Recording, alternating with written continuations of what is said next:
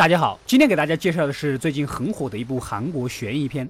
哭声。故事开始，韩国一个三线小乡村发生了一起命案，嫌疑人将自己的妻子杀死，并且一脸迷迷糊糊的，身上还有可怕的脓疮。警察怀疑，也许是吃错了毒蘑菇造成的。一个猎人打猎的时候无意间摔晕过去，结果竟然看到了一个穿着开裆裤的老汉正在生吃鹿肉，吓得又晕了过去。这件事便在整个村子传开了。一天，男主接到警讯，又一家子人家里失火，还没死的儿媳妇也表现出发疯的样子，似乎跟之前的事情有点联系。事情还没完，第二天一早又发现这个儿媳上吊自杀。警察同伴说，原本她就是最大的犯罪嫌疑人，但她脖子上的刀口显示她并非死于自杀。我小声的问一句：嫌疑人，你竟然放她在外面溜达？从小玩到大的好基友跟男主聊起了八卦，他也听说过那个儿媳妇曾经被住在村里的日本老汉调戏过，之后就发生了这种事。看来这事跟老汉扯不开关系。在火灾现场，一个神秘的白裙女子出现。告诉男主，他亲眼看见儿媳把全家杀掉了，绘声绘色的描述着过程，还神经兮兮的说日本老汉其实是鬼。男主正要打电话，突然白裙女消失了。第二天，男主来到猎人家打听打听传闻日本老汉吃生肉的虚实，而后在医院看到灭自己全家的那个吃蘑菇的娃娃痛苦的死去。晚上回到家，发现自己的女儿有点反常，早晨还狼吞虎咽起自己平常从来不吃的鱼，非常诡异。奶奶悄悄拉男主出来，他也看出来孙女有点不一样，准备。请个法师过来驱魔看看。男主和同伴带着会点日语的神父副手一起去查查那个日本老汉。在屋子里竟然发现了恐怖的祭台一样的玩意儿，墙上还贴着众多死者生前身后的照片，非常可怕。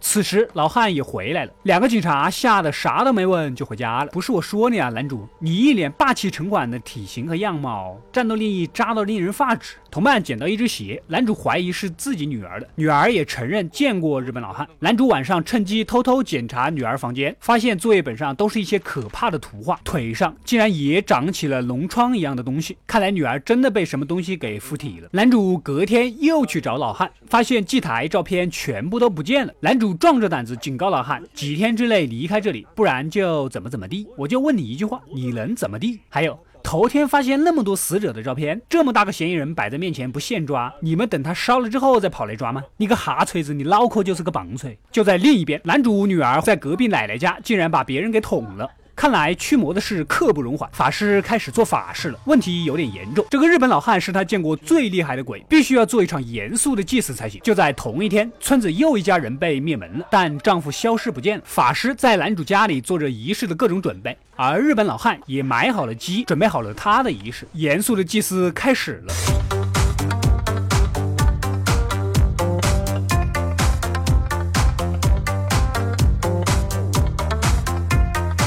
另一方面，日本老汉也开始了他激烈的仪式，与法师对抗。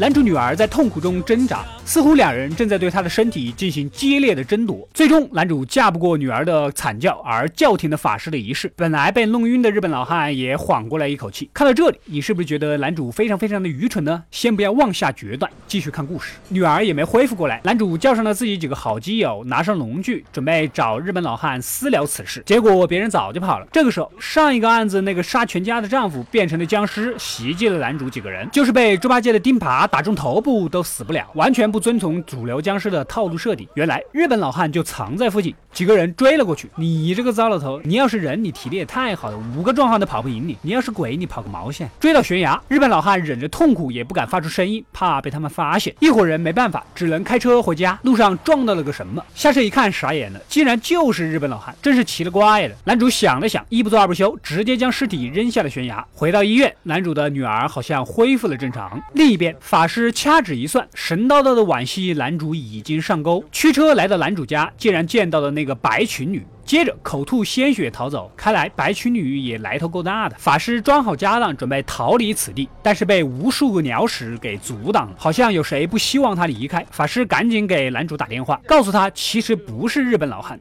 那个女人才是鬼。这么一说，男主赶紧跑回家，发现女儿竟然不在家里，跑到村口上，竟然又见到了白裙女。两人先是相互寒暄了一下，白裙女告诉男主，她女儿已经回家了。但男主不要回家，听到三声鸡叫再回去，不然就会被日本老汉灭门。另一方面，那个神父副手发现自己全家被杀死，就像村子里那些命案一模一样，又跑去日本老汉的家里，在附近一个洞里，竟然发现日本老汉躲在这里。副手质问日本老汉到底是谁，日本老汉也开始神叨叨起来：“你说我是谁就是谁，你已经认为我是谁，我反驳了你也不信我是谁，我不说你也不知道我是谁，我要是告诉你我是谁，你能相信我是谁吗？不要以为我是在这里故意逼逼叨，剧他们真的是这样逼逼叨。”回到村子，男主女儿回到了家里，暴饮暴食起来，奶奶和母亲在旁边不知所措。男主这边也受不了白裙女逼逼叨一些似懂非懂的话。这个时候，法师也打来电话，要男主不要相信白裙女，赶快回家。男主还在跟白裙女聊着，已经两声鸡鸣了。男主有点犹豫，想要回去，白裙女拉住了他。男主发现白裙女的衣服其实都是几个死者的。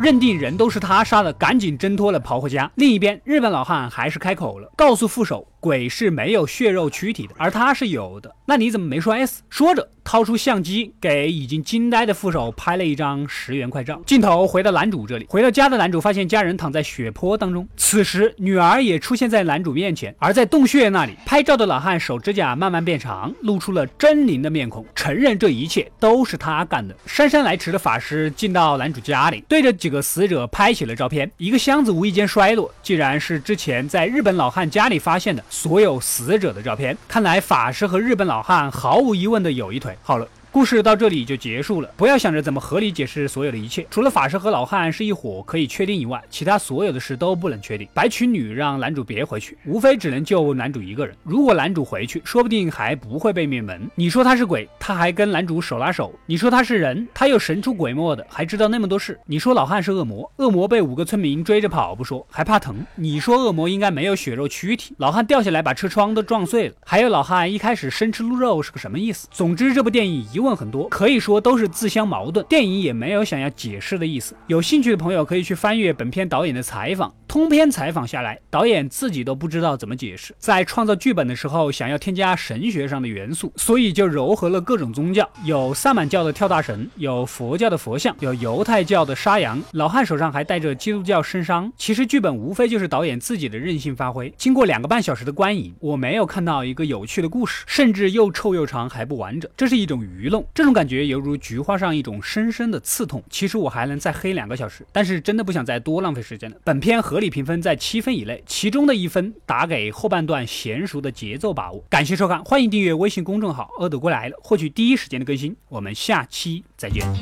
有你阳光更灿烂，有你黑夜不黑暗。你是白云，我是蓝天。和你漫步在盛开的花丛间夏天夜晚陪你一起看星星眨眼。秋天黄昏与你徜徉在金色麦田冬天雪花飞舞有你更加